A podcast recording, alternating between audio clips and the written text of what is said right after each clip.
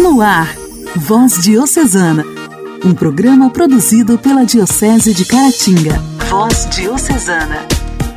Amados ouvintes do programa Voz Diocesana, estamos iniciando aqui pela sua rádio preferida o nosso programa de evangelização, produzido pela Diocese de Caratinga. Sejam todos bem-vindos, é muito bom poder contar sempre com a sua audiência. Voz Diocesana é feito especialmente para você e para sua família. Voz Diocesana. Voz Diocesana. Um programa produzido pela Diocese de Caratinga. E hoje, dia 2 de setembro, nós celebramos o dia da Beata Ingrid Elofsdotter, viúva e freira dominicana. Beata Ingrid nasceu na Suécia no século XVIII. Desde a infância, mostrou-se virtuosa, amável, caridosa e religiosa. Recebeu uma educação nobre e primorosamente cristã. Alma de ideais cândidos, viveu desde os primeiros anos num fervor de piedade que nunca falhou. As virtudes mais heróicas lhe pareciam naturais. E quando muito jovem, foi forçada por seus pais a contrair casamento muito rico. Casou-se na adolescência, como era o costume da época, mesmo contrariando sua vocação. Todo aquele esplendor mundano não a cegou. Continuou a viver no mundo sem ser do mundo. Aceitou tudo com humildade e resignação e continuou a cuidar das obras de caridade que fundou para os pobres e doentes. Entre a população, tinha a fama de santidade. Em 1281, já viúva, fez seus votos perpétuos. Com um fiel séquito de damas de honra, embarcou em uma longa peregrinação à Terra Santa, onde seu coração se iluminou ainda mais com o eterno amor ao Salvador Jesus. Da Palestina, ela foi para Roma. De volta à sua terra natal, um único jeito a dominava consagrar-se para sempre a uma vida de oração e penitência. Fundou um mosteiro sobre as regras de São Domingos. Isso aconteceu em 15 de agosto de 1281. Em 1507, o Papa Alexandre VI confirmou o culto à bem-aventurada Ingrid. Faleceu em 2 de setembro de 1882. Com tal fama, de santidade e de prodígios maravilhosos, tanto que seu culto logo se estendeu aos povos vizinhos. Beata Ingrid Elofsdotter, rogai por nós. A alegria do Evangelho. Evangelho. Evangelho. Oração, leitura e reflexão. Alegria do Evangelho. O evangelho desta sexta-feira será proclamado e refletido por Dom Alberto Taveira, arcebispo de Belém.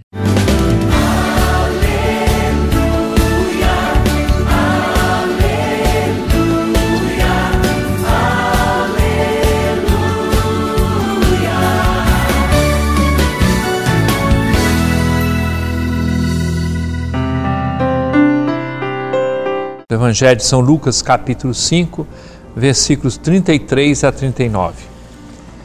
Naquele tempo, os fariseus e os mestres da lei disseram a Jesus: Os discípulos de João e também os discípulos dos fariseus jejuam com frequência e fazem orações. Mas os teus discípulos comem e bebem. Jesus, porém, lhes disse: Os convidados de um casamento podem fazer jejum enquanto o noivo está com eles? Mas dias virão em que o noivo será tirado do meio deles, então naqueles dias eles jejuarão. Jesus contou-lhes ainda uma parábola. Ninguém tira retalho de roupa nova para fazer remenda em roupa velha.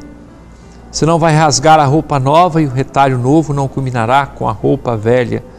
Ninguém coloca vinho novo em odres velhos, porque senão o vinho novo arrebenta os odres velhos e se derrama e os odres se perdem. Vinho novo deve ser colocado em odres novos. E ninguém, depois de beber vinho velho, deseja o vinho novo, porque diz: o velho é melhor. Não se trata de brigar entre velho e novo. mas se trata de adequar as coisas segundo a medida exata. E aqui nosso Senhor nos chama para a novidade que não é uma novidade de idade, é a novidade do coração. O jejum pelo jejum. Ele perde o valor quando falta a motivação interior mais séria.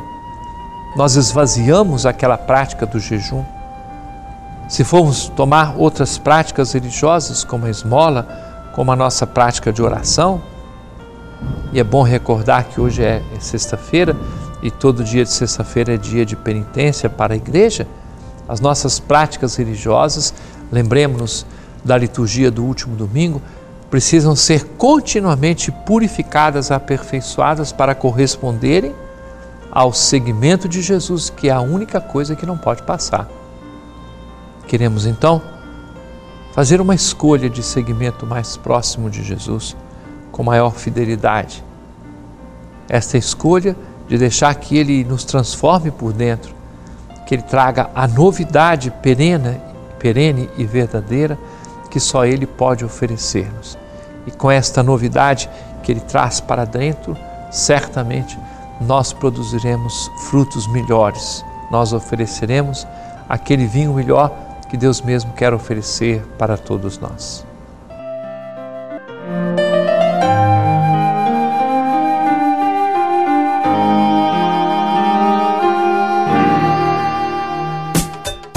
Diálogo Cristão. Temas atuais à luz da fé. Diálogo Cristão. Diálogo Cristão.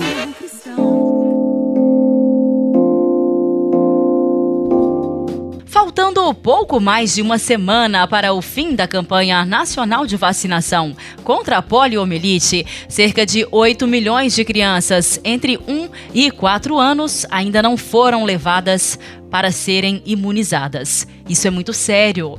A doença contagiosa é causada por um vírus que, além da paralisia, pode causar dores e atrofia muscular. As informações são do Ministério da Saúde. A mobilização nacional começou há cerca de três semanas e prevê um público-alvo de 11 milhões e meio de crianças. Até agora, pouco mais de 3 milhões e meio de doses foram aplicadas, o que indica a cobertura vacinal inferior a um terço. Os estados que registraram as piores coberturas são Roraima, Acre e Rio de Janeiro, com cerca de 12%. Já a melhor cobertura é a de Alagoas, com 45%, seguida de Santa Catarina e Minas Gerais. Minas também é o segundo estado que mais aplicou vacinas, atrás apenas de São Paulo, que, por ter um público-alvo muito maior, a cobertura contra a polio está apenas na média nacional.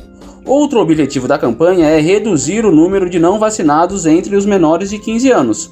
São cerca de 40 mil postos de imunização abertos no país.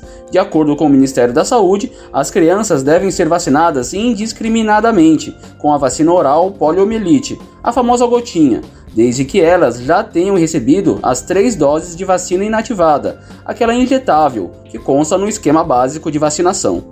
As campanhas de vacinação acontecem junto com a imunização contra a Covid-19. Os imunizantes contra o coronavírus podem ser aplicados na população a partir de 3 anos, com qualquer intervalo em relação aos demais imunizantes previstos no calendário nacional. A mobilização nacional contra a paralisia é adotada desde a década de 80 e o último caso da doença foi em 1989. Entretanto, a OMS, Organização Mundial da Saúde, considera que a baixa cobertura vacinal é uma das principais ameaças globais à saúde, pois traz o risco de reintrodução de doenças já eliminadas, como a poliomielite. Igreja, Igreja em Ação. Formação, CNBB, notícias, Vaticano, diocese, não paróquia, a minha Igreja fé. em Ação. Igreja em Ação. Ao receber os membros da Associação Italiana de Professores e Cultores de Liturgia, o Papa Francisco disse que o trabalho de discernimento e pesquisa do organismo não pode separar a dimensão acadêmica da dimensão pastoral e espiritual.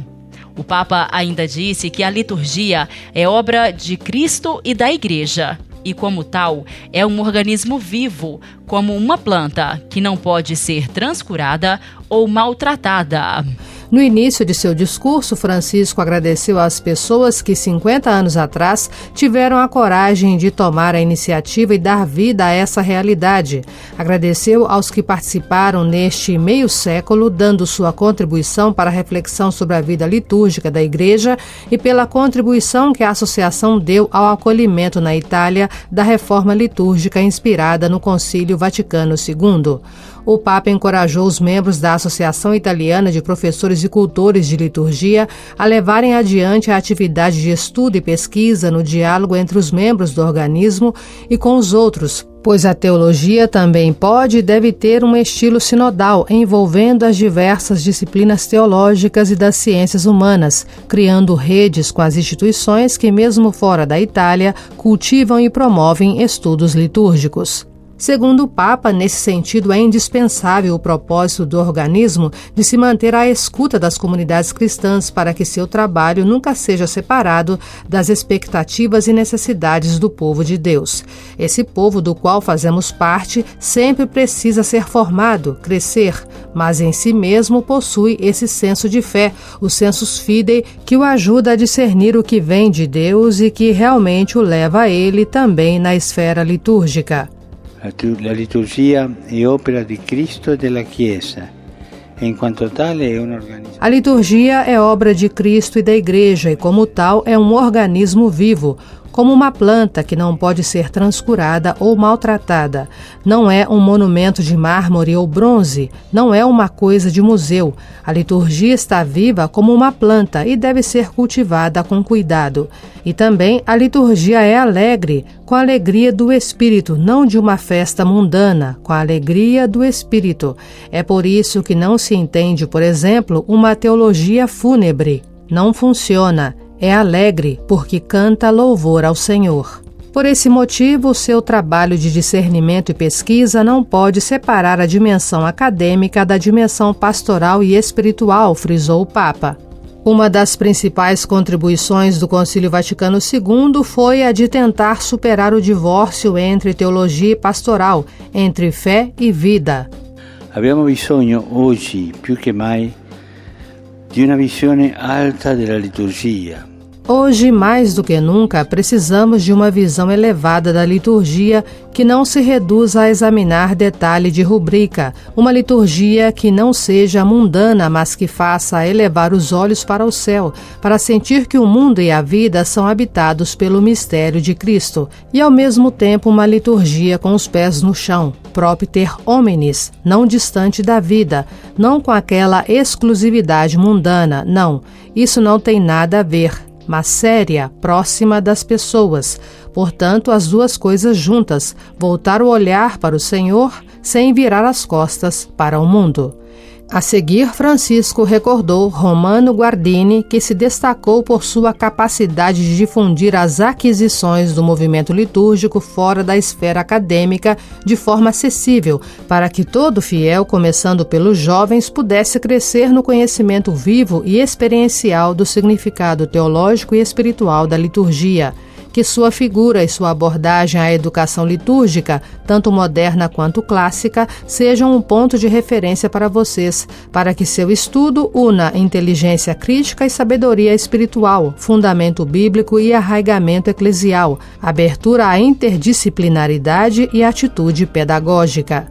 Il progresso nel capire e anche nella celebrazione liturgica o progresso na compreensão e também na celebração litúrgica deve estar sempre arraigado na tradição, que sempre leva a pessoa adiante naquele sentido que o Senhor quer.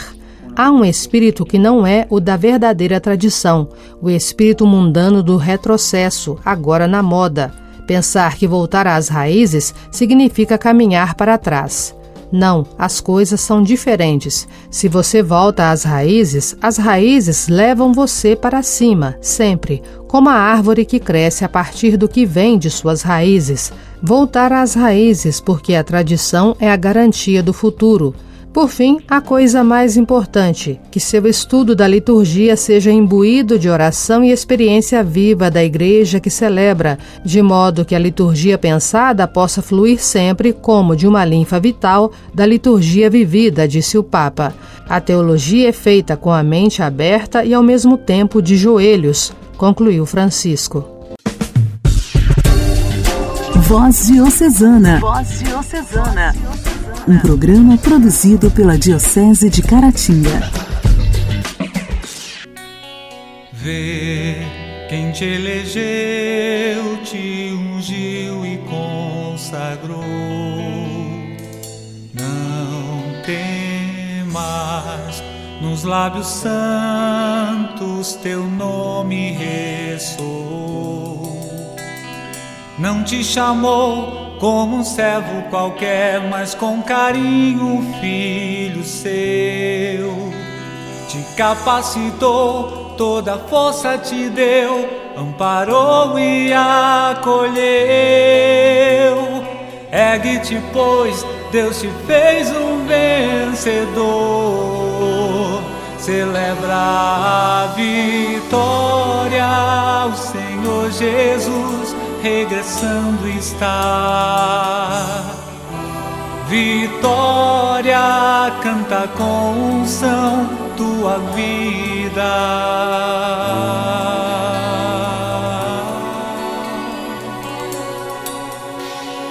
Crê, o tempo é curto e não dá pra esperar.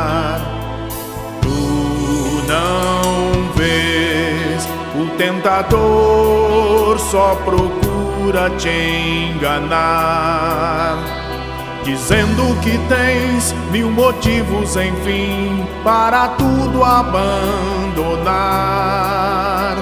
Abraça o que é teu, permanece fiel, luta sem desanimar. Ergue-te, pois Deus te fez um vencedor celebra a vitória.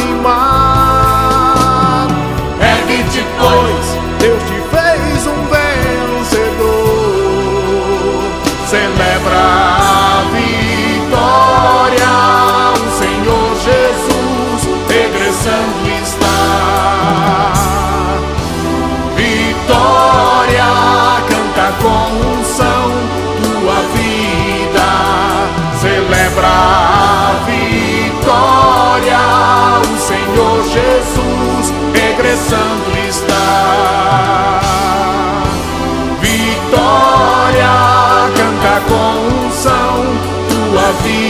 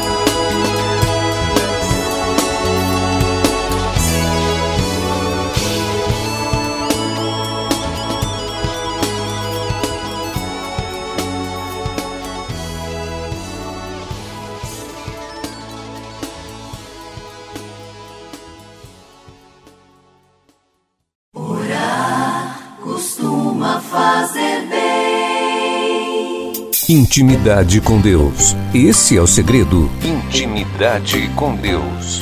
Com Joana da Cruz. Orar costuma fazer bem. A cruz sagrada seja nossa luz, não seja o dragão nosso guia, retira de Satanás, nunca nos aconselhes coisas vãs, é mal que tu nos oferece, bebe tu mesmo dos teus venenos. Vamos conhecer o que São Bento fala da liturgia das horas, vamos caminhar com São Bento, que ele nos proteja e nos livre de todo mal. A seguir, começa o dia com as laudes, a oração da manhã. Quando o sol se levanta, os monges louvam a Deus por sua maravilhosa criação, mas também pela ressurreição de Jesus Cristo. Para os primeiros cristãos, o nascer do sol era o símbolo da ressurreição de Jesus, sinal de que a luz de Deus expulsa toda a escuridão de nossos corações, de todas as trevas do mundo. A gratidão pela nova manhã alia-se ao agradecimento pelo mistério de que a luz vence a escuridão, de que o amor supera a morte. Cada hora, separadamente, é celebrada com uma breve oração. A prima, a primeira hora, é, por assim dizer, a oração pelo dia, a fim de que o trabalho diário possa ser bem sucedido, para que tudo que tomarmos nas mãos seja abençoado. A terça, por volta de nove horas, é a recordação da efusão do Espírito Santo em Pentecostes. É a hora na qual nos abrimos ao Espírito de Deus, a fim de que o tomarmos nas mãos jorre de uma fonte mais profunda e não apenas de nossas próprias forças. Nesta hora, recordamos a fonte do Espírito Santo, a partir da qual podemos hoje criar sem esgotarmos. A sexta, por volta de meio-dia, lembra-nos a hora em que Pilatos condenou Jesus à morte. É o tempo do meio-dia, no qual, no calor das emoções que tomam conta de nós, frequentemente no trabalho, corremos o risco de julgar os outros e nossa própria vida, e de muito condenar contra o que devemos lutar. Essa hora exorta-nos a deter-nos e a examinar nossos julgamentos emocionalmente condicionados. A Noa, por volta das 15 horas, recorda-nos a morte de Jesus na cruz, mediante o qual o mundo foi transformado. É a hora em que o amor prevaleceu sobre o ódio. Destarte, esta hora, carrega em si a promessa de que os conflitos do dia se transformam e a paz que provém da cruz penetra também o nosso trabalho e o nosso coração. Às 18 horas, cantam-se as vésperas, a oração da tarde. É quando se celebra novamente o sol que exteriormente se põe, mas que se deseja que possa ressurgir em nossos corações. Que Cristo possa tornar-se nossa luta em luz interior e colocar-nos em contato com o nosso verdadeiro ser. No final do dia, no qual nos agimos muito exteriormente. Voltamos-nos para o nosso próprio coração no qual habita não somente as preocupações e problemas, mas também a luz de Cristo e seu amor. O dia conclui-se então com as completas, que tematizam a passagem para a noite. Nós entregamos a Deus o dia de trabalho, completar. Nos abandonamos em suas bondosas mãos, a fim de ali nos proteger e descansar. Graças a Deus.